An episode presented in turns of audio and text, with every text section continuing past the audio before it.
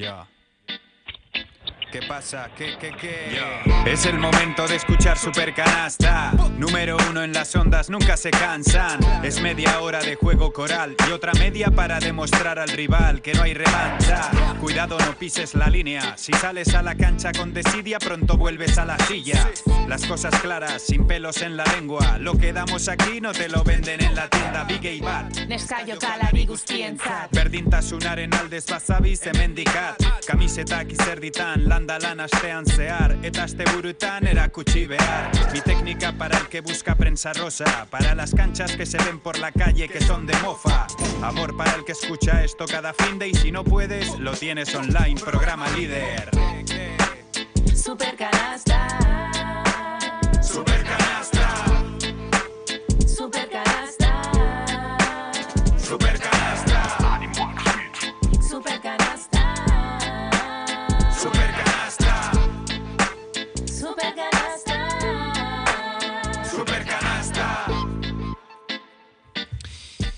Pasa un minuto de la una del mediodía, tenemos 14 grados de temperatura en la zona sur de Vitoria-Gasteiz. Llega el baloncesto a Radio Vitoria Plus, llega Super Ganasta.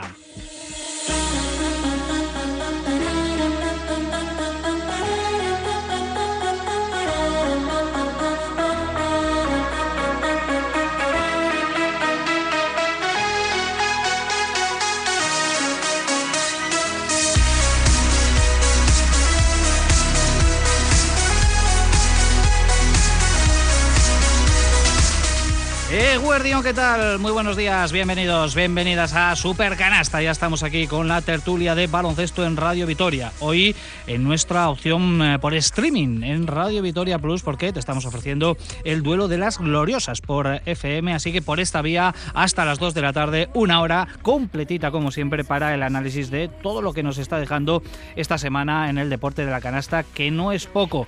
Seguimos muy pendientes de la Euroliga, que es una competición que está ocupando todos los focos en las últimas semanas porque está llegando poco a poco al desenlace en su fase regular. Tan solo restan cuatro partidos para que finalice y para que se defina ese top 8, esas eliminatorias de cuartos eh, de final. De momento, la jornada número 30 nos dejó la derrota de Basconia en el Pionir ante Estrella Roja, en uno de los peores partidos sin duda de la temporada. Lo queremos analizar, ¿eh? pero eh, desde luego, mm, desde hace bastante tiempo, Basconia no competía mm, tan poco en una cancha complicada como era la del Pionir, pero ante un equipo que pocas opciones tenía el Estrella Roja de eh, acceder a los eh, playoffs. Todavía la sigue manteniendo de forma matemática, pero seguramente sea una victoria estéril para el conjunto de Dusko Ivanovic. Y esta tarde tenemos eh, Derby Vasco, eh, que no se nos olvide, es jornada de entreguerras europeas, pero hay partido importante en el Buesa a partir de las 5 de la tarde. Y ayer Araski, que hizo los deberes en Mendizorroza, frente al colista, no se esperaba menos porque es un colista ya descendido matemáticamente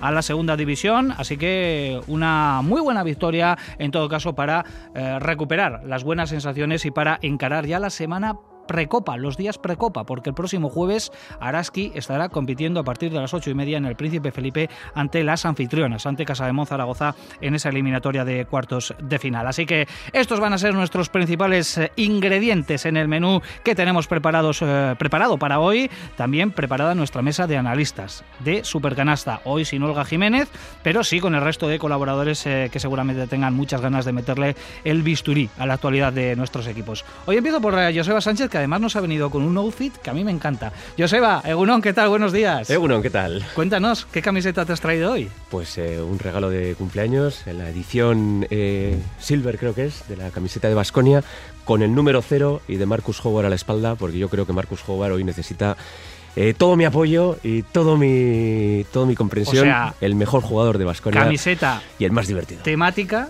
con premeditación. Sí, ya lo sé. O sea, hoy te has levantado, has abierto el armario y has dicho... Hoy voy de "Esta Marcus para hoy". Howard, sí. Esta para hoy. Bueno, luego nos explicas eh, por qué y si va a haber debate eh, en torno a Marcus Howard, que me temo que sí.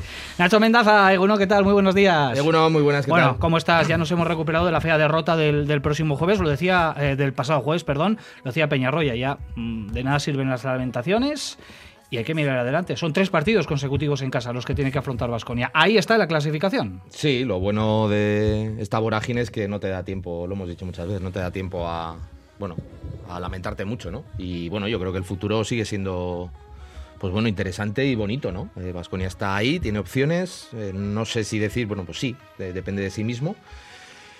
Otra cosa es las sensaciones que te deja, ¿no? Que al final, pues bueno, eh, ha llovido sobre mojado con, con, este tema de los partidos fuera de casa, del rendimiento del equipo en partidos, pues vamos a decir, duros en lo físico. Y bueno, pero también el Vasconia durante esta temporada también nos ha demostrado que se ha levantado rápido, ¿no? En situaciones similares, con lo cual, bueno, hoy también es una buena prueba. Yo creo que volver al ecosistema donde Vasconia se siente más cómodo, que es el Huesa, eh, yo creo que es una buena noticia para todos. Y la verdad es que yo creo que toca disfrutar lo que, lo que queda, porque bueno, el premio es muy, muy goloso. Sí, sí. Otra buena noticia es que de los cuatro últimos partidos eh, de Euroliga en la fase regular, solo uno va a ser fuera de casa. ¿eh? Mal menor porque desde luego el, nivel y el rendimiento y los resultados que está eh, ofreciendo Vasconia esta temporada lejos del Hues Arena, nada tiene que ver con la contundencia de, de, esos resultados muy positivos al calor de su afición. Sergio Vega, según ¿qué tal? Buenos días. Hola, ¿qué tal? Muy buenas. El otro día habría una pequeña encuesta en mi Twitter eh, personal, justo después de, la derrota, ahí en, caliente. Vasconia sí en playoffs, Vasconia no en playoffs. 75% dijeron que sí. O sea que el optimismo eh, sigue ahí. Mm, no sé en tu caso, si votaste en esa encuesta. No te voy, a, no voy, a, no voy a revelar mi, no voy a revelar si voté o no y lo que voté. Lo acaba, lo acaba de revelar. O sea, lo acabas de revelar. Lo acaba de revelar. ¿Cómo lo ves? Venga, Complicado. hemos venido aquí a mojarnos. ¿eh? Sí, sí. A ver, yo creo que si pensamos en clave en septiembre, si este fuera el primer supercanasta, todos hubiéramos firmado llegar a falta de cuatro jornadas, con tres en casa, con dos equipos que a priori van a estar, eh, bueno, primero están eliminados de, de playoff de Euroliga eh, y tenerlo en tu mano mi duda es, ha librado una semana muy importante porque de hecho estás mejor que el jueves pasado. Esto es la realidad con los resultados que se, que se han dado, excepto lo de Milán. Eh, pero mi duda es cómo lo va a afrontar el equipo. Porque ahora sí, en casa tiene que ganar. Y el día del Bayern, ¿os acordáis? Tenía que ganar en diciembre. Lo ganó en los últimos tres minutos muy bien, pero fue un partido duro. El partido de, el partido de Virtus también recordad que fue un partido complicado. A ver cómo lo lleva. Es que lo tiene en su mano. Pero es que cada vez que sale, si alguien, la gente dice, no, no, pero que el Pireo ganamos seguro. A ver, yo creo que oficialmente puedo decir que, Vasconia fuera de casa en Euroliga no es un equipo competitivo 100%. Ganan canchas muy puntuales y de manera muy, muy especial. Yo creo que lo tiene en su mano. Ojalá que sí, pero yo no lo tengo tan tan claro como mucha gente. ¿Crees que Vasconia quizás eh, bajo presión en estos tres partidos? Porque la presión va a ser máxima. Todos coincidimos que tiene que sacar estos tres. Luego está la bala del Pireo. Pero que lo va a tener complicado. Es que yo creo que tenemos la percepción, o mucha gente tiene la percepción de ojo el Fenerbahce. Bueno, cuidado del Alba, ¿eh? Que el otro día le gana al EFES, es un equipo que te ganó a ti, que es un equipo con jugadores muy grandes que al Vasconia le hacen mucho daño. No digo que ahora sea el mejor equipo de Europa, de hecho es el peor. Pero es un equipo que tiene argumentos para el Vasconia complicar la vida. Ellos vienen con cero presión, con el objetivo de igual pasar al Bayern, que esto para ellos es muy importante, y tú tienes que ganarles. ¿Tienes más calidad? Sí, pero dices que todas sus piezas también estén en funcionamiento. Ahí está Sergio, metiéndonos eh, el miedo en el cuerpo, ¿eh? como debe de ser de cara a esta semana tan importante. Desarrollaremos este argumento que nos acaba de dejar eh, Sergio Vegas, porque yo creo que es un poco el sentir general también de la parroquia vasconista. Confianza, sí, en estos tres partidos en el Buesa, porque Vasconia es uno de los mejores, eh, actuando como local, pero ahora es cuando llega el momento de los valientes y bajo presión veremos cómo funciona este equipo. Tenemos a yo, Miquel Careaga, en la realización técnica. Mi nombre es Ricardo Guerra. Nos vamos a meter ya en tertulia. Vasconia mm, seleccionó un mal día, un mal momento para completar uno de los peores partidos de esta temporada. Cayó en el Pionir frente a Estrella Roja, el Estrella Roja de Dusko Ivanovic, pero se vio favorecido también por la mayoría de los resultados de la jornada y mantiene su plaza en la zona de playoff a falta de, eh, de cuatro partidos. Venga. Uno, si no el peor partido ofensivo de la temporada en nuestro ataque pensando en el siguiente. No nos sirve de nada pensar en tres ni en cuatro, eh, nadie sabe los partidos que se van a necesitar.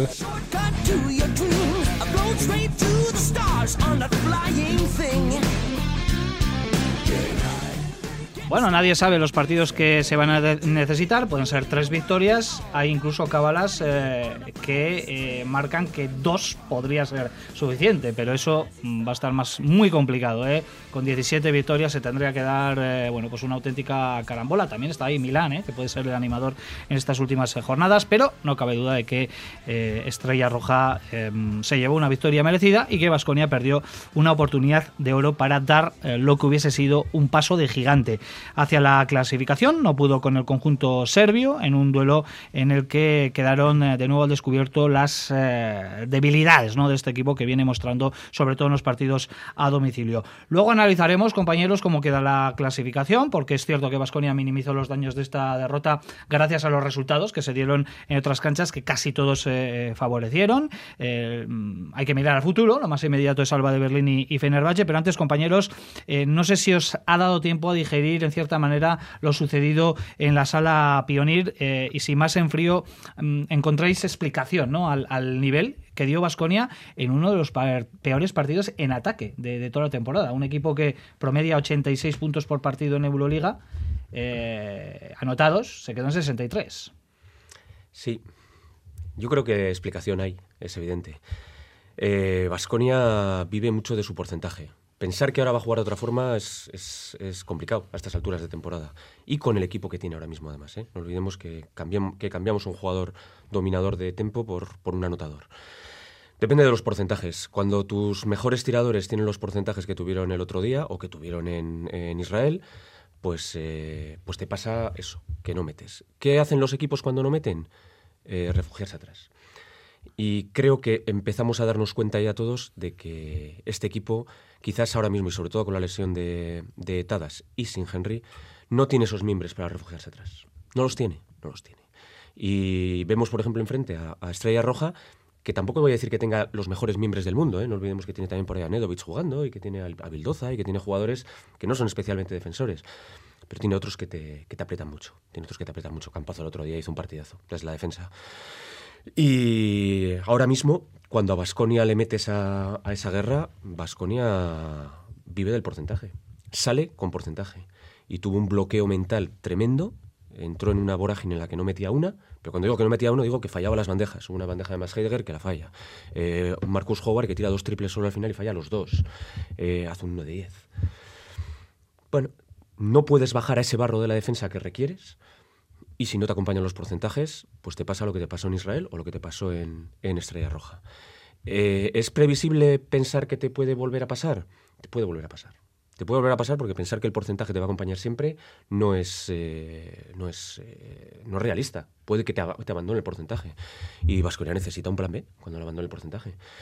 Y la verdad es que eso es lo que más preocupa. Lo que más me preocupa del, del partido del otro día. Porque no es la primera vez. Porque ya van. Los bloqueos se han, producido ya en tres partidos. Recuerdo el partido de La Peña, recuerdo, el partido de Israel y recuerdo el partido del otro día.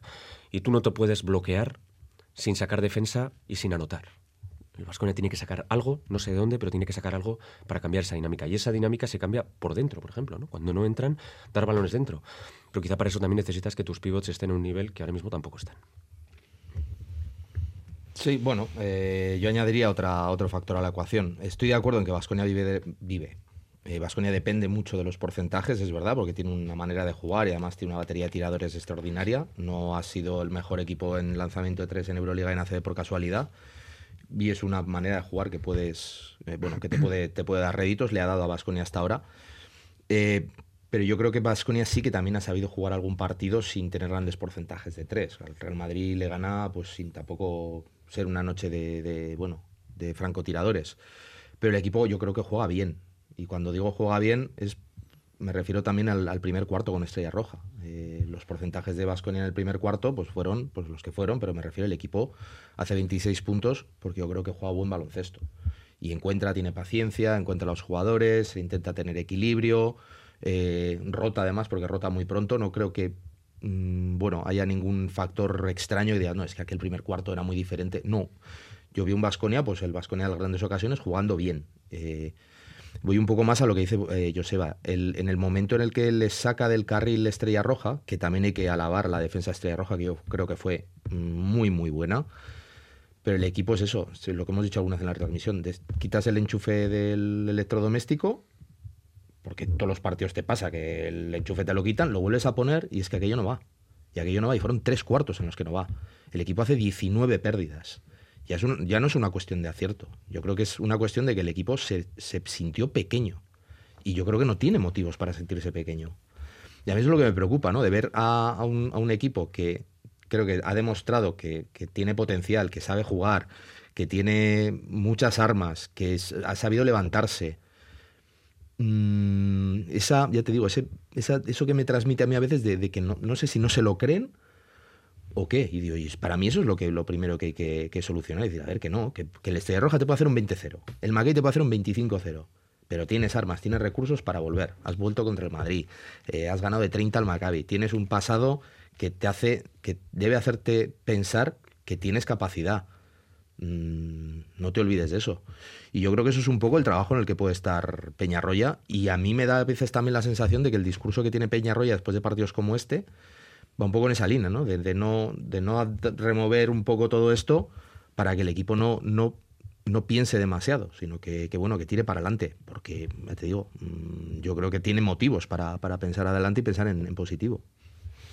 Yo creo que también hay un factor que es cuando tiene que. eh, para mí, el otro día tenía que ganar. eh, para vivir mucho más tranquilo, porque ahora mismo todos pensamos que Partizan y, Maccabi están dentro. Y Vasconia con 16 es prácticamente tener 17, con los saberas que tiene, realmente. Y yo creo que al equipo no le está viniendo nada bien esa presión de tener que sacar ese tipo de partidos. Además, ante un conjunto que es peor que tú, porque otro día, a ver, eh, yo a Bildoza le tengo un aprecio tremendo, no juega en el primero, la primera parte, la segunda, o sea, la segunda parte no juega. Campazo hace un partido discretísimo para lo que es Campazo. En ataque. En ataque, no, no, en defensa estuvo muy bien. En defensa puso el listón muy alto. Heidegger se dio cuenta de que "Ostras, Campazo, NBA, Argentina, tal, y dijo, pues esto no.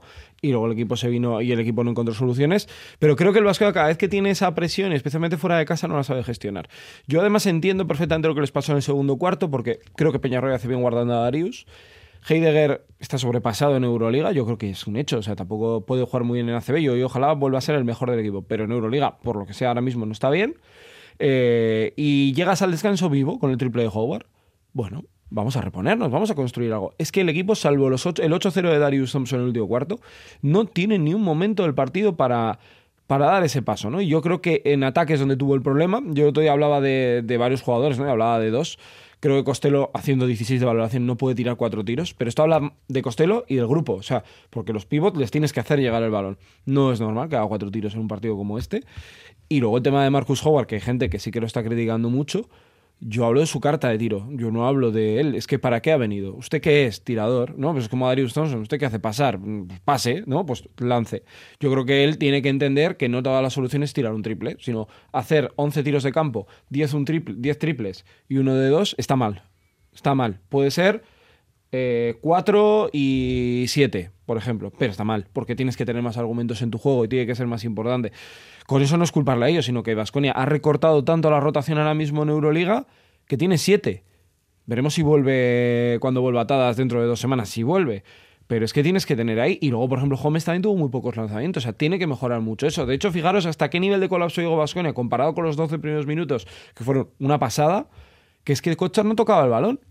Ni un bloqueo directo para jugarlo con Kochar. Es que es una cosa como que el equipo se bloquea, deja de jugar, hay que me ganan, hay que pierdo, se me va, se me va, y ha tenido suerte de seguir en playoff, que yo creo que eso al equipo mentalmente le va a venir bien. Bueno, habéis introducido muchísimos elementos en esta primera reflexión, pero antes de avanzar en la tertulia, mm, hoy por alusiones, ¿no? por, por, por la camiseta que, que llevas hoy eh, enfundada, eh, Marcus Howard mm, es un jugador que no cabe duda ha bajado muchísimo su nivel desde el comienzo de temporada, la primera mitad de, de temporada. No sé si bajar su nivel, no sé si motivado también por la lesión de espalda que seguramente no haya podido recuperar al 100%, pero está en una crisis de acierto importante.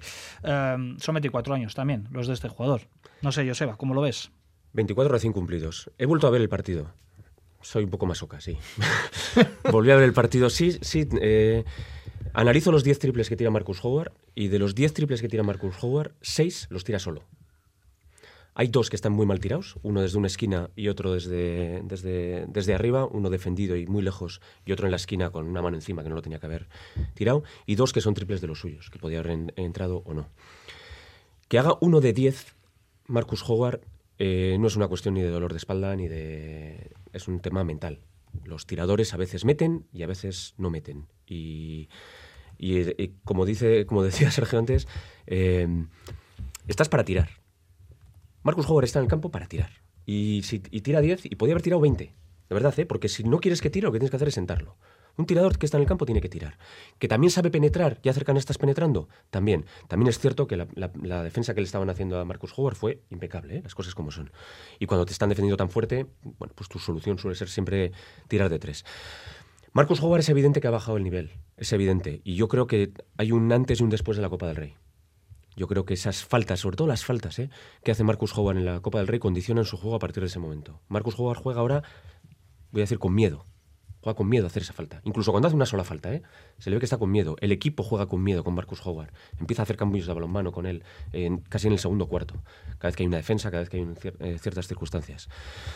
Dicho lo cual, eh, yo lo que reivindico es que Marcus Howard es el mejor tirador que ha tenido Vasconia desde que quizás se fue eh, Macillauskas o.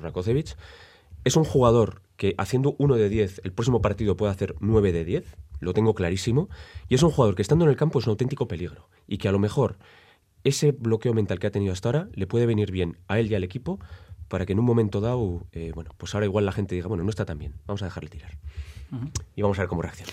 Nacho, ¿estás de acuerdo con, con lo que dice que esta bajada de nivel es circunstancial, que en cualquier momento, como comentó Peñarroya hace unas cuantas semanas, Sí. va a volver a reventarla? Sí, es posible, es posible. Igual no, no llega al nivel bueno, de dibujos animados que, que llevó en, en pues, a finales del año pasado, etcétera, porque obviamente ya le conocen, tal, no sé qué es, pues bueno, al final tienes más herramientas para hacerle la vida un poco más difícil. Pero sí que creo que es un jugador que, que a Baskonia le va a dar esta temporada muchos momentos buenos. Eh, la cuestión un poco no es no es tanto eh, cuándo va a volver a estar bien, que lo estará, y yo creo que como cualquier otro jugador, pues bueno, es que se vaya desarrollando la temporada. Eh, lo que creo que sí que el equipo tiene que trabajar, y digo el equipo, eh, o me parece a mí que es un punto de mejora, es cuando él no está bien, que los daños no sean muy, bueno, muy dolorosos. Eh, porque jugadores que, no sé, Darius Thomas el otro día tampoco tuvo, los tres primeros cuartos no tuvo un partido precisamente bueno, cometió muchas pérdidas, no, no llevó el control del partido, bueno, pues hay un partido que te sale malo, o yo qué sé, otro día Kochar, otro día Yedraitis, no está. Pero cuando esos jugadores no están bien, el equipo no sufre tanto. Y eso es a lo que me refiero, es decir, bueno, cuando alguno va a estar, hay un día que no te salen las cosas, vale, no te salen las cosas, no sigas insistiendo con eso que te está yendo mal, porque estás cavando y cavando y cavando. El otro día con Howard es un menos 17 en pista. Bueno, pues estoy de acuerdo con Joseba. 10 tiros, 6 bien tirados, puede ser. Pero es que igual hasta un tiro bien tirado mm, no es la mejor opción. No sé si me explico. Entonces yo creo que eso es un poco el, proceso de aprendizaje en el que está el equipo. El equipo también, y Peñarroya, el jugador y el resto de compañeros. Mm, Han estado acostumbrados a jugar de una determinada manera y a esperar cierto tipo de cosas. Eh, pero ahora en el momento de la temporada yo siempre digo lo mismo. Tú en, tú en ACB o en alguna otra competición, tú puedes hacer tres malos tiros y el partido no lo pierdes. En Euroliga tú haces tres malos tiros y estás hundido. Y eso yo creo que es un poco la diferencia. Eh, y en, en ese punto en el que dices, joder, pues si estoy cometiendo, vamos a decir, entre comillas, los mismos errores que en otras circunstancias, y de repente estoy aquí hundido en la miseria. Dices, ya, es que es Euroliga. Es Euroliga, es el equipo rival, es el público, es el arbitraje, es todo. Entonces yo creo que eso es parte del proceso de aprendizaje que, bueno, que el, que el equipo está en ello. Es que mm, el otro día no sé qué estadística veía. No sé si era por quintetos en pista o por quintetos titulares o por qué. Vasconia es el segundo equipo más joven de toda la Euroliga. Y a ver, nos pongamos como nos pongamos. Partizan de Fuenlabrada solo ha habido uno en la historia. Sí, sí, sí. Ese, ese tema quería sacar justo porque hablábamos de la juventud, ¿no? De, de Marcus Howard. Mm, no sé si te parece, Sergio, que es un factor este de la juventud que está ahí. Creo que es el Alba de Berlín, el más joven, y luego está Vasconia. puede pasar factura ahora que llega el momento de la verdad. El momento de la presión, el Claro. haberse visto desde la jornada 1 hasta la jornada 30 dentro de playoff, el, eh, querer eh, completar ese objetivo y que la falta de batallas y de experiencia pueda pasar esa factura. Lo que es que si lo miro por el otro lado, tienes más piernas que el resto, ¿no? A priori.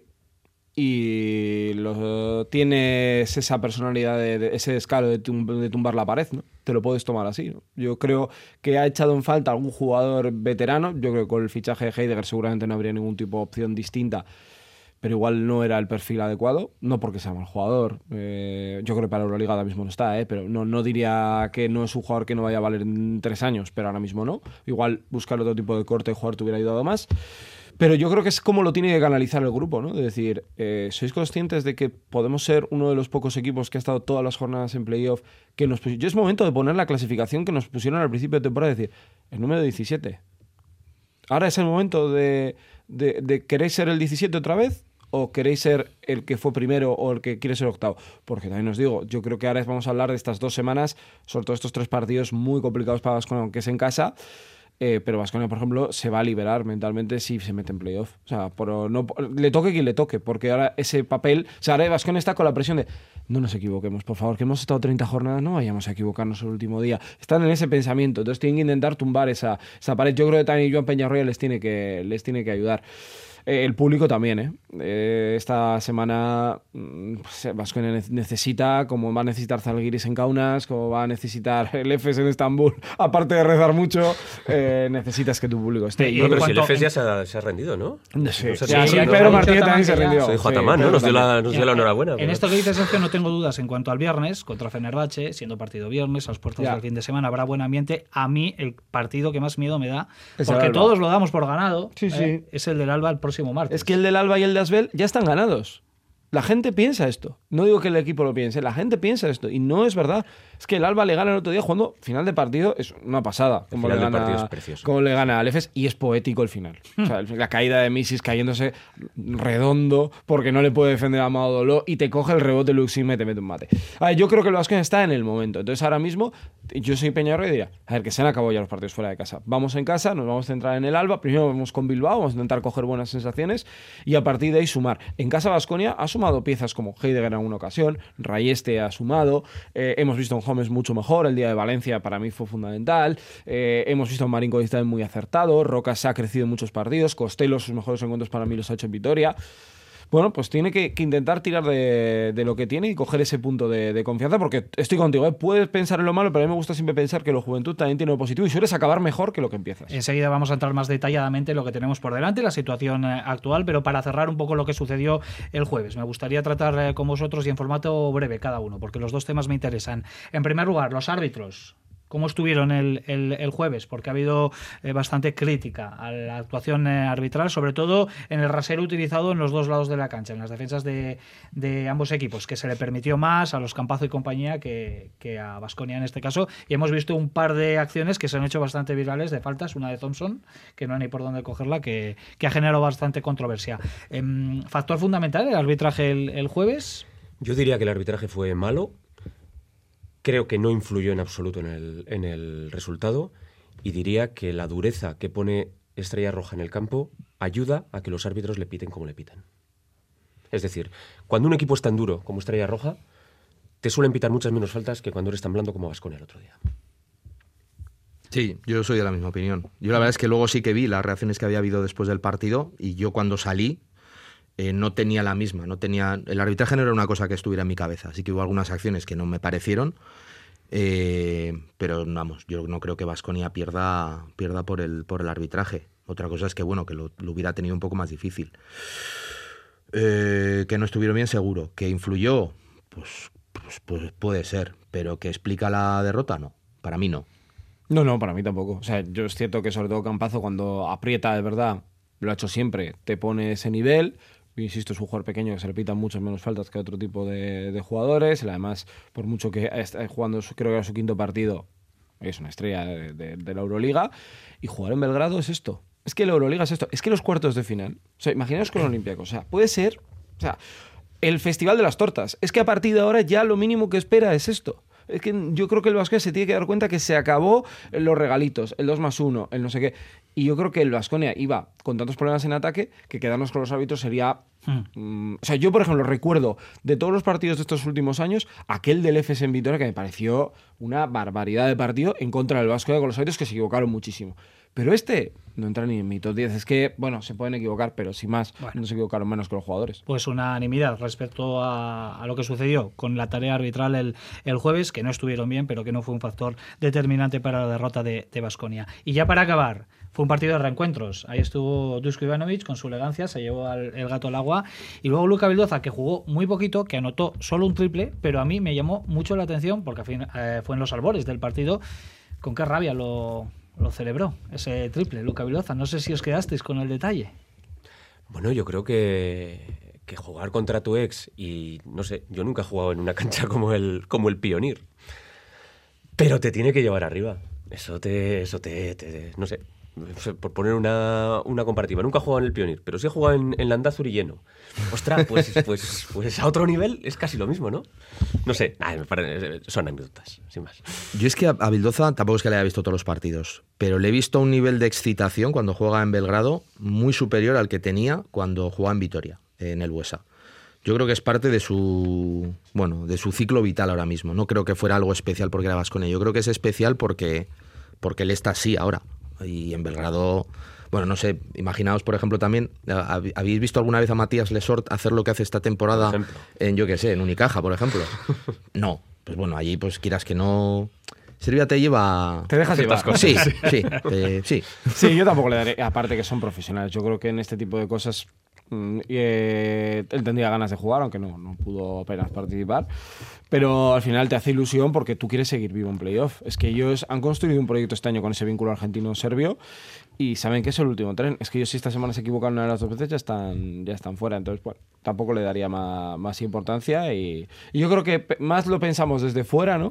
Que si pensó, que si vuelve, que si va, que si, que si debe, que si no Sobre todo eso Que si debe tal, que si ahora tal, que realmente esto, porque, porque Hombre. Luca no va a cambiar nada. O sea, Luca eh, va a seguir, no decir enamorado porque no es la palabra, pero feliz de cuando piense en Vitoria, lo primero que Seguro, es felicidad. pero, pero es evidente que él no, no está cómodo con, con esta situación Ah, no, que se seguro. mantiene. Claro. Entre otras cosas, se ha quitado todas las redes sociales. Él ya no está en ninguna red social. Bueno, está, pero eh, bueno, ha vetado a, a ciertas personas. Y, y bueno, pues eh, yo tuve la oportunidad de charlar un ratito con él en el otro día, ¿no? cuando se dirigía hacia la sesión de, de vídeo y rápidamente evita hablar de Basconia y, y de todo lo que hay alrededor, ¿no? Hubo alrededor del fichaje por Estrella Roja con todo los- lo que ya conocemos, pero son situaciones normales del baloncesto y seguramente que el tiempo curará todas estas heridas. Venga, eh, jornada 30 de la Euroliga, que ya lo decíamos, eh, a Basconia no le fue bien en su partido, pero le fue mucho mejor en los partidos de los rivales directos, porque por ejemplo Zalgiris perdió, Valencia Basket perdió, Efes también, Virtus de Bolonia también perdió en casa contra el Real Madrid y hay un equipo que se ha metido en la pelea así de repente, que parecía que no estaba hace unas cuantas semanas, pero que ahí está Armani Milán ahora mismo con una victoria menos que Basconia. Por tanto, coincidimos en que es una plaza para un total de cinco equipos: Sí, Valencia, Milán, Efes, Zalgiris y Basconia. sí, sí. Mm, Y que Vasconia es el mejor posicionado. Lo tiene en su mano. Otra cosa es que te... Yo creo que ahora mismo, para mí, ¿eh? Vasconia con 18, ahora sí que sí, podemos decir que con 18 entra. Yo creo que Vasconia con 18 está dentro. Bueno, a ver, decir al 100%, no, porque si Zalgiris te hace un pleno, necesitas 19. Eso es. Es- es la- eh, las cuentas son claras. Con dos, creo que tiene bastantes posibilidades de estar. Pensar que Zalgiris vaya a hacer un 3 de 4 es posible. Tres en casa, ¿eh? Igual que Vasconia. Tres en casa, pero, pero Valencia, Mónaco y. Maccabi. Valencia, Mónaco y Maccabi, ¿eh? Y acaba en, acaba, Acaba en Bayern. y acaba en Bayern, eso Vale, es. pensar que Zalgiris puede hacer un 3 de 4, yo vi el partido el otro día de Zalgiris, no me gustó Pero un pelo. ¿has visto el del Bayern? Es, mm, bueno. El Bayern es... No digo que no, no digo que no, pero me refiero que pensar ahora mismo en, en un 3 de 4 de, de Zalgiris, mm, bueno, bueno, no lo sé. Puede que con dos valga. Si, si Baskonia gana dos y Zalgiris no hace tres, necesita un pleno de cualquiera de los que viene por detrás. Y Milán- Milán va a hacer pleno, Efes necesitan un pleno, que, que, que lo pueden dar. ¿eh? Milán también tiene un calendario. Con Efes. Ya uno de los dos se va a caer del camino, seguro. Sí, Solo sí. digo que con dos puede valer. Lo que pasa es que con dos tú te vas a, a- a- a Atenas asustado y, y, Zalgiris, rezando. y Zalgiris se va a, a Alemania. Pero puede valer. Yo creo que con tres, su, única, su único némesis puede ser Zalgiris. Con tres ganados, que Zalgiris gane los cuatro. También me parece muy complicado. Pero ya por detrás no te pilla. El caso de Milán, en el departamento de documentación de Supercanasta, que he sido yo esta mañana, eh, Milán tiene un partido con Vasconia, habrás perdido, dos le ganó a Valencia, uno con Efes a falta de jugar el que tiene que jugar, pero le ganó de más 30 o 32, ahora no recuerdo. Los dos le ganaba Partizan, cero, o sea, perdió los dos con Zalgiris y perdió, le falta uno por jugar, pero perdió el primero con Maccabi. Los verás no son tan buenos, pero yo bueno, metí a Maccabi y Partizan, pero realmente Sí, están fuera de... yo tengo la sensación que van a hacer 19, si no 20 algunos de los dos. Yo es que me agobio. Yo Prefieres no mirarlo, ¿no? Sí, mirando tantos calendarios. eres el de los números. Sí, pero por eso mismo. Es que buf, yo me, me he hecho de la escuela de Peñarroya. De, mira, el Alba, ¿cuándo viene? ¿El martes? O bueno, hablando de Euroliga, ¿eh? porque Bilbao viene esta tarde. Dices, ¿qué viene lo siguiente? El Alba. Dices, a ganarle como si no hubiera un mañana. Y el resto ya veremos. Es decir, porque es que el resto también alguno va a pinchar. Y aparte que es que dices, es que no, no... Te digo, a mí me agobia ahora pensar en decir, bueno, eh, Zalgiris tiene, y lo entiendo, ¿eh? porque lo estaba haciendo hasta hace tres días. Pero ahora ya no, que Zalgiris tiene tal calendario, no sé qué, porque es que luego dices, no, Alba F está, no sé qué, pum, el Alba, pum. Esta semana Un mate, se te fastidió el invento. Milán, no, Milán, eh, pum, 8 de 9, dentro de la ecuación. Eh, Valencia, no, Valencia está fuera, te gana en Estambul, vuelve a estar dentro. Y el otro día en Mónaco, bueno, ya podemos comentar también lo que le pasa allí. Eh, entonces dices, a ver, si es que es más fácil centrarte en lo tuyo, en lo que tú puedes controlar, es decir, viene el Alba y centrarte en el partido del Alba y de verdad, pues una final. Esta semana es muy dura porque, por ejemplo, Fenerbahce, al cual le deseo tres prórrogas en Madrid, eh, juega el miércoles. Por ejemplo, es una tontería. Sí, pero no es una tontería. pero no es lo mismo. Jugar fuera de casa dos esta última jornada es una faena. Eh, Baskonia tiene en casa, o sea, tiene que hacer valer ese, ese factor, porque lo hemos comentado durante todos, todas las, todos los supercanales y todas las transmisiones. Si Baskonia quiere estar en playoff, con todas las de casa son 17. Una fuera, 18. Ya está, lo tienes, más o menos compensado. Y ese es el camino. Es que si te equivocas en casa, pues, pues no mereces Y además estar. lo comentábamos, ¿no? Hace unas cuantas semanas cuando veíamos este Rus final con tres partidos en casa de los últimos cuatro, ¿no? Decíamos, objetivo, llegar vivos, llegar con opciones. Y Vasconia tiene todas. Las tiene todas porque eh, depende de sí mismo. Es el único equipo ahora mismo, Sí, de sí. todos los que están en la terna, que depende de sí mismo. Si gana los cuatro, está dentro. Incluso ganando los Y cuidado Olympiacos, sería muy cuidado. Olympiacos, que ya no va a ser tanta risas el último día, ¿eh? Yo pensaba que, que sí, pero se han complicado la vida, por ejemplo. Entonces van a tener ese duelo con el Madrid directo, vamos a ver si el Barça llega, que tiene partidos en casa. Es que el último día también luego igual te toca elegir rival y como no hay jornada unificada, hay algunos que lo van a saber antes que otros. Mm, Muchas variables ahí. Claro. Semana que viene, martes, ocho y media, Basconia Alba de Berlín en el Buesa. Viernes, ocho y media también, Basconia Fenerbahce en el eh, Buesa. Eh, ¿Te preocupa el partido de- del martes? que que si ¿Mucho? me preocupa. ¿Poco? Me quita el Su- sueño. ¿Lo suficiente? Me quita el sueño. ¿Te preocupa más que el del viernes incluso? Tranquilo, Marcus. Me quita el sueño. Pero estoy seguro de que Marco nos va a meter 10 triples ese día y nos lo va a sacar. No, a ver, pensar que. eh, Lo ha, lo ha dicho Sergio antes, creo, no sé si Sergio Nacho. Pensar que ese partido está ganado antes de empezar es ridículo, ¿eh? un buen equipo. ¿eh? Es ridículo. Además, es un equipo. O sea. Impredecible. Sí. Lleva, ah. dos partidos ganando con un mate en el último segundo.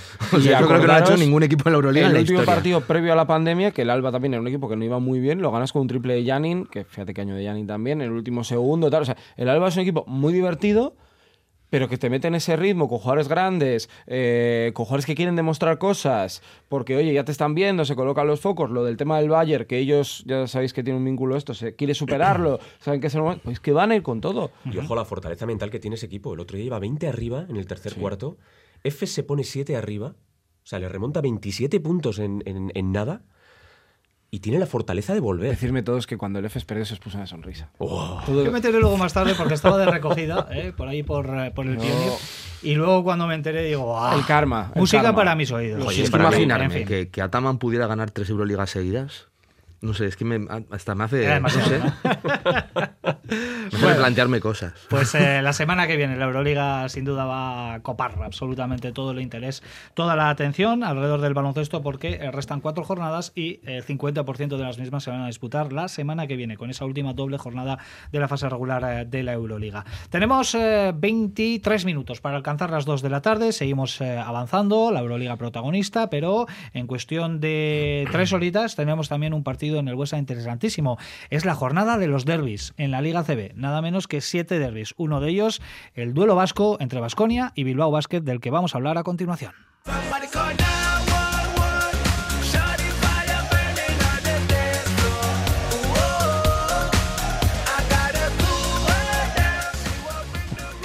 Derbis y partidos correspondientes a la jornada número 24 de la fase regular de la Liga CB que ayer ya nos dejó cuatro resultados definitivos. En el derby gallego se llevó el gato al agua al conjunto lucense. Monbus Obradoiro 67, Breogán 74 en el, eh, uno de los derbis eh, catalanes. Manresa dio un paso de gigante hacia la permanencia ganando en Fontallau. Girona 79, Manresa 86. Eh, este no fue derby, pero sí un duelo de cercanía, podemos decir. El Granada 88, UCAM Murcia 60 87 y en el otro derby catalán se impuso el Barcelona, que se coloca por lo menos de forma momentánea líder en solitario, porque ganó al Juventud de Badalona fácil 87-71. Ahora mismo tenemos eh, un derby andaluz en marcha, con victoria momentánea en el tercer cuarto para Unicaja de Málaga en Sevilla, Betis 34, Unicaja 42 y el derby canario se lo está llevando por un margen muy estrecho ahora mismo el equipo local, el conjunto de Chus Vidorreta, Lenovo Tenerife 24, Gran Canaria 21. Por la tarde a las 5, Vasconia Bilbao Basket, a las 6 y media fue Brada Real Madrid y a las 8 cerrará el Básquet Zaragoza Valencia Basket. Bueno, pues partido de Liga CB, lo venimos comentando en las últimas eh, semanas, con la Euroliga ahí que está haciendo chup chup desde hace tiempo, eh, venimos diciendo, ¿no? Que son partidos que quizás pueden mm, resultar incluso molestos, ¿no? Porque eh, hay mucho en juego en, en Euroliga, pero es cierto que Vasconia los está sacando casi todos adelante. Yo creo que Vasconia está haciendo la mejor temporada en ACB de los últimos 10 años. Seguro. En, en, cuanto sobre todo a mayor dificultad, eh, por la dificultad que ha adquirido la Euroliga en, en, los últimos tiempos y la respuesta que está dando el equipo en los, en los partidos de fin de, fin de semana. Mm, es que me parece extraordinario que ahora mismo esté empatado con Barça y con Madrid son tres, cuatro derrotas en todo el año. Cuatro. Cuatro. Puf, me parece una barbaridad. Y es algo los que últimos 15 partidos, una derrota, ¿no? Es el, el balance. eh, lo estamos pasando un poco por encima porque nos, nos consume tanta atención la Euroliga y es normal que yo creo que, bueno, cuando pase un poquito el tiempo, eh, creo que debemos darle el valor que se merece a la temporada regular que está haciendo en ACB Basconia. Mm, con partidos, como dices tú, que molestan un poco, ante rivales que no quizás son lo más excitante del mundo, partidos difíciles contra, contra equipos de arriba. Eh, fuera de casa también, y el equipo está dando un rendimiento con rotaciones, eh, repartiendo con jugadores que están tomando la iniciativa en partidos eh, después de unas malas actuaciones, quizá en Euroliga. A mí me está pareciendo extraordinario. Y, y, es eso, yo creo que hay que darle también mucho valor. Entonces, bueno, el derby de hoy, pues a ver, porque siempre tiene unas connotaciones especiales y esperemos que esté un poco más tranquilo que, que el último. Que en la ida, ¿no? Con, con Kaiser ahí haciendo de las suyas. Bueno. Eh, Joseba, es un derby atractivo, ¿no? Un partido siempre bonito este. Es un derby atractivo por, precisamente porque es un derby. ¿eh? Si fuese cualquier otro equipo que no es el Bilbao Basket, pues a lo mejor estaríamos hablando de cambio de derrota por, por no lesiones esta tarde, pero es Bilbao Basket. Entonces igual no cambiamos eso. Eh, Nos la jugamos, ¿no? Me gustó mucho, me gustó muchísimo, porque hemos, hemos hablado del partido de, de, de, de Serbia, pero no hemos hablado del partido del Real Madrid. ¿Cómo rotó Peñarroya al equipo? Me gustó muchísimo cómo rotó Peñarroya el equipo, porque era consciente de que jugaba con el Real Madrid, era consciente de lo que se estaba jugando, eh, pero fue capaz de competir y ganar al Real Madrid dando descanso a todas tus estrellas. Dando descanso a tus con dos grandes, importantes. ¿eh? Que no había, dos grandes que no habíamos visto en toda la temporada. Efectivamente. Estuvo muy bien. Buscándose las habichuelas, porque no, no fue Gómez. No sé si ya tenemos eh, dato de si no va a estar Gómez Gómez. o, o- no va a estar Gómez. No va a estar Gómez, no va a estar Dani Díez por sanción, que cumple el segundo de sus partidos, y no va a estar tampoco Tadas Kerskis, lógicamente, por lesión. Así que Pues nos 10 obliga- más Pavel Sakop. Nos nuevamente. obliga a seguir inventando cosas y, y repito, yo ahora mismo que no juegue ninguno de los importantes más de 15-20 minutos eh, y si con Saco somos capaces de ganar a Bilbao Basket, que seguro que sí, pues Sergio, vamos a ver hoy de nuevo esa dupla interior. Ojalá. Enoch Kocher, ojalá, sí. como lo ellos- vimos en Ellos tienen un juego interior más. Bueno, está Sule también, ¿no? Que juega muchos minutos de, de cuatro. Igual no es el mismo estilo de configuración, porque aquí aprovecharon, yo creo que bastante bien, además, el tema de Yabusel, que aunque ha sido el MVP esta jornada, pues no, sido- no está siendo la mejor temporada del, del francés. Eh, pero yo creo que es que es el momento de, de probar cosas, ¿no? Si Holmes no lo puedes tener en, en, en ACB, tienes que ir tirando de, otro, de otros recursos. Y yo creo que este es el camino para valorar a todos. No, yo creo que en ACB ha sido fiel 100% Peñarroya a su idea. Eh, en ACB, para mí, sigo dándole importancia, pero le doy importancia con todos. ¿no? La Euroliga ahí sí que ha podido bueno, pues optar igual por una rotación más corta y ahora especialmente, pero en ACB, por, de- sobre todo desde 2023, que ya empezó a ver que, bueno, pues que había necesitaba tener a todos los efectivos, pues ha probado, ha probado así. No sé si tendremos alguna sorpresa ¿eh? en modo de descanso, pero si no, adelante con lo que tiene. Y yo creo que es una muy buena, eh, una buena sensación para que Enoch, para Heidegger, para Rayeste, para Kurux, que creo que a veces Kuru- Kurux juega menos de lo que debería, viendo el nivel, ¿no? sobre todo en Euroliga de, de Heidegger. Bueno, pues que tengan esa confianza de poder tener minutos y, por ejemplo, también para Howard, ¿no? que yo creo que es un día para, para coger esa, esa confianza para él, porque él en ACB ha sido todavía más determinante que en Euroliga. A las 5 de la tarde ese partido en el Bues Arena, Basconia Bilbao Basket, lo contaremos desde 30 minutos antes, aquí en Radio Vitoria, con eh, la retransmisión eh, del encuentro, con Rafa Ortego en la coordinación, un servidor en la, ra- en la narración y Nacho y eh, Sergio que van a estar como siempre en los eh, comentarios eh, técnicos. Bueno, eh, asuntos internos, ¿no? ¿Has preparado, no, Nacho? ¿Algo? Sí, sí, Sí, sí. ¿Sí? ¿Interesante hoy? Bueno, curioso. No sé, Curioso. además os voy a preguntar. Ah, no, ¿vas a, a examen hoy? No, ¿Eh? examen no, es una, una encuestita de opinión nada Ah, más. vale, pues venga. No sé si habéis visto lo que os voy a contar, pero bueno. Seguro ahora- que no, porque siempre escudriñas muy bien ahí. Venga, asuntos internos con Nacho Mendaza.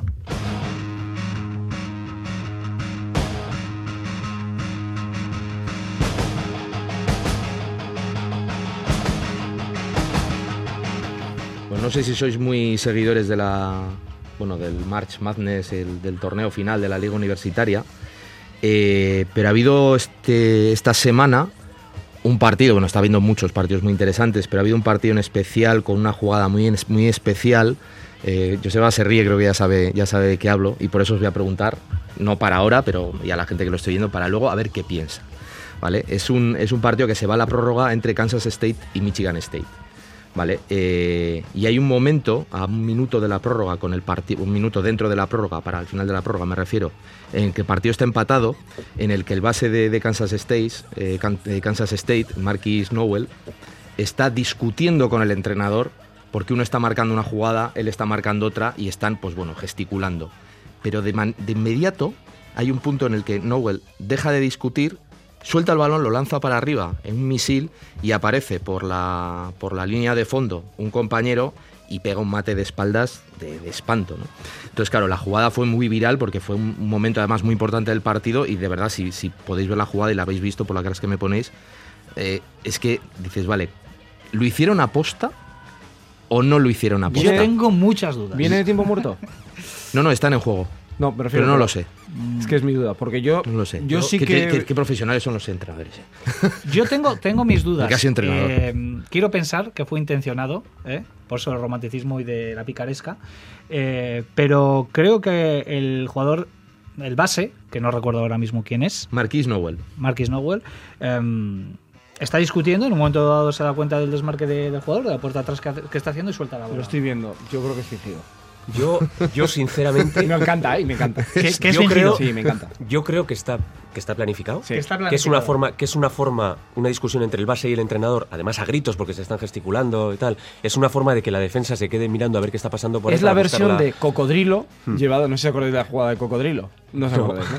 Es de- la hacen en niños, está jugando en infantiles y está botando el base y de repente grita Cocodrilo. Los cuatro de exterior se tumban en el suelo y empieza a hacer el cocodrilo, como la cucaracha que hizo Ronaldo. Sí, sí, sí, sí. Y entonces se quedan los defensores, ¿qué pasa? Y Al despiste. la bandeja y la mete. Pues esto es igual. Pues yo creo que sí, yo creo que sí. Porque además es que la, la otra opción, la de no está preparado, significa que ese chaval es un genio. Porque de verdad es que hay que ver Puede la jugada. serlo, ¿eh? Es que hay que ver la Es jugada. que puede serlo, Si es es que yo así, tengo duda. Él es puede un serlo, genio puede ser un tremendo. genio. En ese partido hace 20 puntos, 19 Y que estuviera asistencias. habla, pero sí estará ahí hablado con su compañero. Hombre, es que yo creo que es una jugada.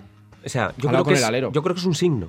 Es decir, están, eh, cuando yo me pongo a discutir con el entrenador, tú vas hacia adentro. Eso es. O sea, me refiero como Rudy y el Chacho, ¿no? Que tenían siempre esta. Hay rueda de prensa y salen los cuatro, bueno, salen los dos jugadores, el entrenador y un cuarto, un cuarto jugador, o un tercer jugador, mejor dicho. Eh, y es muy gracioso porque les preguntan por esa jugada. Dicen, bueno, pero eso estaba ensayado o ha sido eh, bueno instintivo o qué? Y se empiezan a, iba a decir otra A cosa, reír. se empiezan a reír.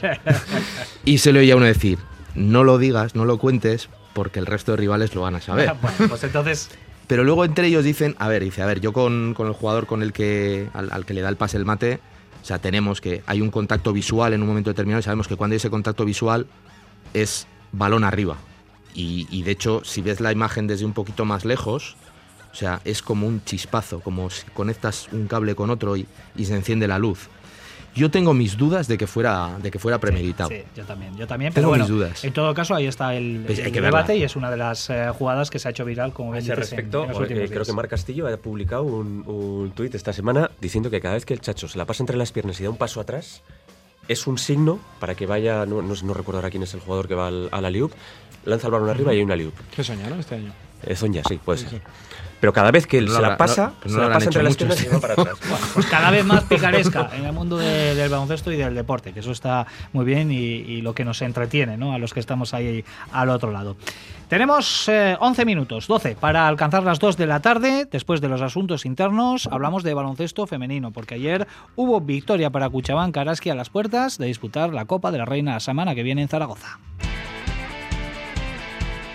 Bueno, parece que está siendo un año de, de batir récords. Que Hoy eh, metamos 83 puntos y encima con la baja de Tanay Atkinson, que es la máxima anotadora, que mete 17 por partido, pues es, habla muy bien del equipo. Que no solo Tanay Atkinson estaba mal, sino que Natalie Van den Adel no ha podido entrenar prácticamente en toda la semana. Nika también tiene molestias en, en sus piernas y, y bueno, la verdad es que creo que el equipo ha estado de 10.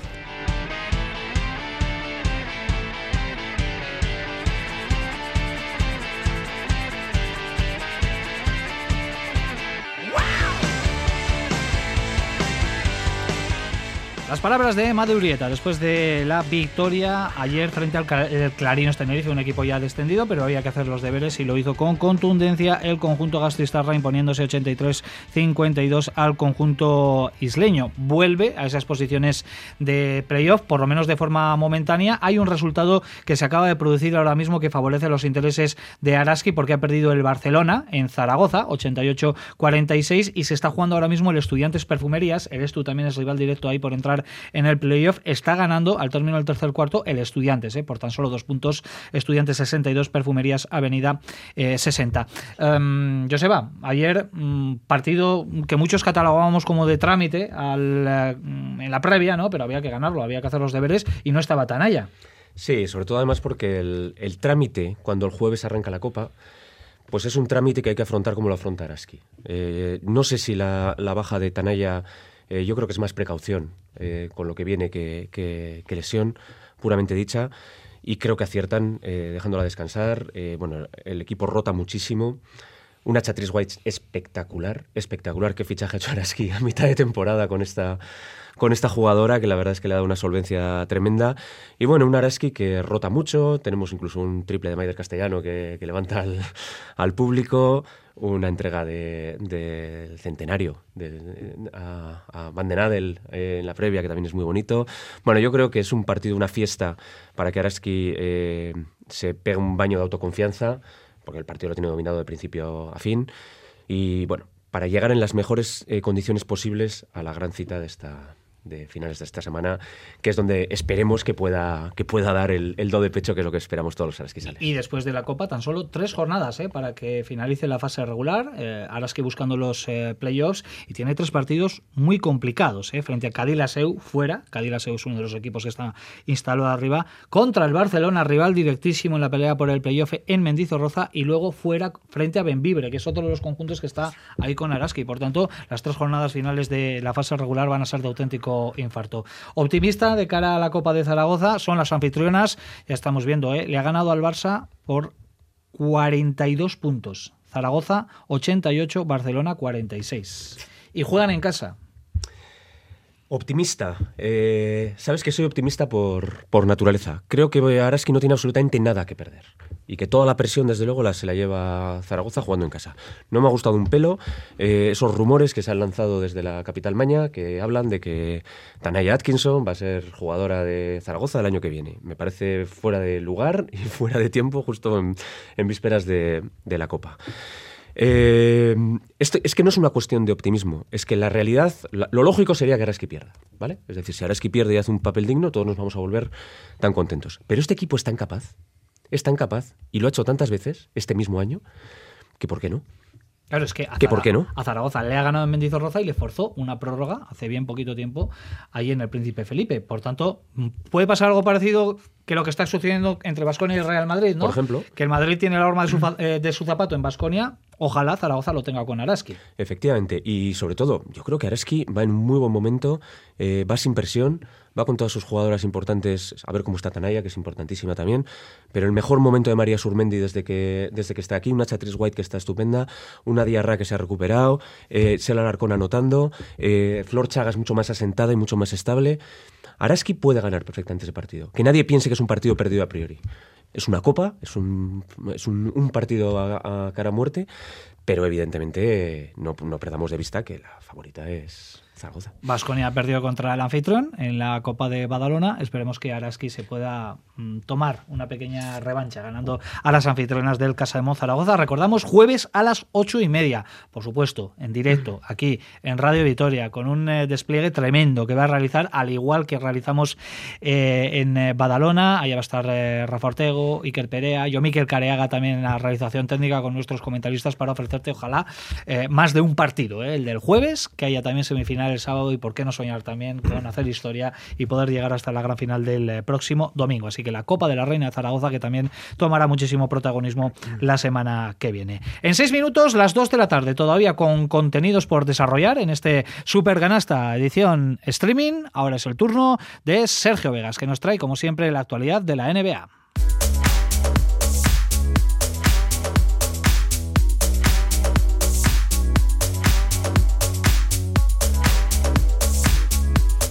Bueno, en clave NBA que estamos afrontando las últimas eh, fechas de la regular season. En el este, por ejemplo, los Bucks, eh, los Celtics y Sixers están en playoff. En el oeste, Memphis y Denver hacen lo propio. Hay una lucha muy bonita en el oeste por el play-in, que es algo que yo creo que la Euroliga podría pensar en incrementar, eh, que quedaría realmente, realmente bien. Donde están, por ejemplo, los Lakers, que LeBron James parece, por cierto, que podría, que podría regresar para jugar los últimos partidos. Están los Maps, que entran y salen.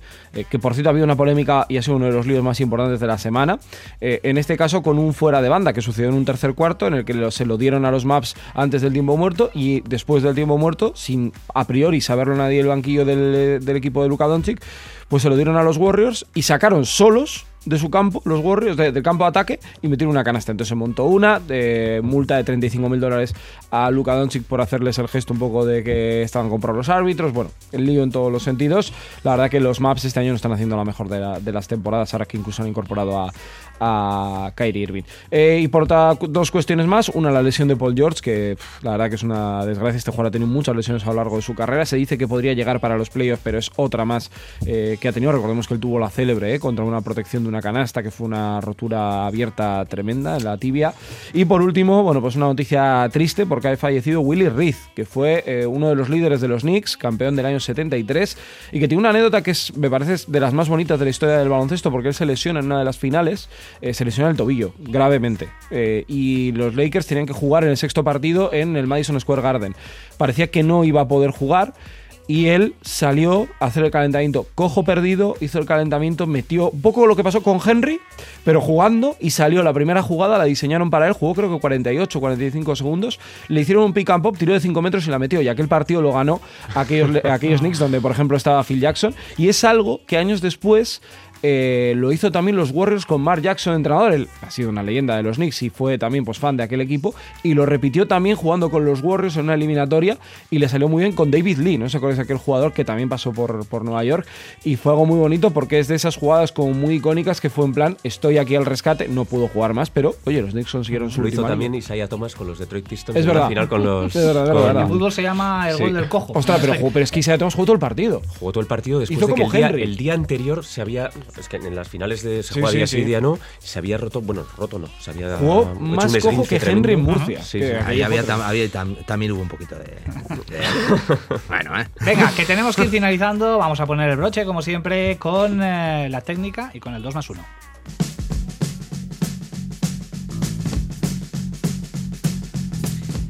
Venga, arrancamos como siempre con la parte negativa de la semana, para quedarnos luego con un buen sabor de boca. Joseba, ¿a quién le, metemos la collejita? Pues mira, eh, además una colleja importante. Al árbitro ACB que se llama David Sánchez. Ayer eh, arbitró el, el Covirán Granada con el Lucan Murcia. Este árbitro ACB no se le ocurre otra cosa que la semana pasada arbitrar un partido de cadete femenino. Bueno, eh, un partido cadete femenino. Acaba el partido y pone en redes sociales que qué vergüenza que las niñas del otro equipo no le habían dado la mano, ni a él ni a su compañera, y que el entrenador, que qué poca, que qué poca, que qué poca sensibilidad, o no sé, o que qué poca educación. El, arbi- el, el entrenador sube a redes sociales la imagen y se ve como las niñas van a darle la mano al árbitro y él se la niega. Bueno, Y Igual le dan, pensaba que no y había le dan la man- y le dan la mano a, la- a su compañera. Subiré luego el, el vídeo para que lo veáis Oh, en, retratado. en, en esto. Pues yo, en mi 2 más 1 es que casi es una, un asuntos internos. El otro día hubo un incidente en el, en el derby AEK contra el Panathinaikos. No. porque bueno, tu- tuvieron, que, tuvieron que desalojar a alguien que estaba haciendo gestos a los aficionados. Bueno, les hizo una peineta, un mañueco, bueno, como queréis llamar. Eh, y resulta que ese que estaba haciendo los gestos era un policía. Entonces tuvieron que coger sus compañeros, lo detuvieron, lo sacaron y le han denunciado eso por incitar a la violencia, pero es que era un, pro- el, el- el- era un policía el que estaba montando el lío. ¿Quieres que te diga una cosa? Así que el No 2 me más sorprende 1 en exceso. el 2 más 1 para él.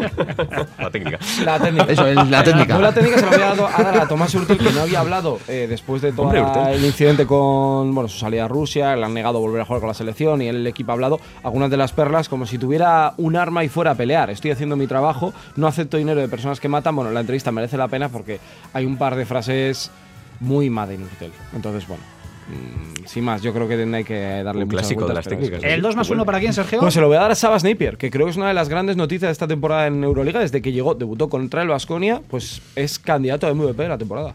A la Federación Alavesa de Baloncesto, que ha sacado un protocolo para evitar, bueno, un poco el- los problemas que mencionasteis aquí a los que le hicisteis la técnica la semana pasada. Sí, yo estoy de- con Nacho y se lo voy a dar también a, a ETL Global, nuevo sponsor de Basconia. Toda ayuda es bienvenida para retener a Marcus Howard para el año que viene. Pensaba que ibas a decir a Darío, no, no, Marco. No, no, no, no, a Marcus. Cuando he dicho tele, me- he oído y me ha sonado raro. Me ha sonado mal. Perfecto, bueno, pues con eh, esa, ese 2 más 1, pues con un punteo sarcástico, finalizamos este super canasta de hoy. Así que yo, Seba Sánchez, Nacho Mendaza, Sergio Vegas, como siempre, un placer. Un abrazo. Nos vemos luego. Nos escuchamos a las cuatro y media con el derby vasco. Basconia, Bilbao Basket. Hasta entonces, un saludo, Agur.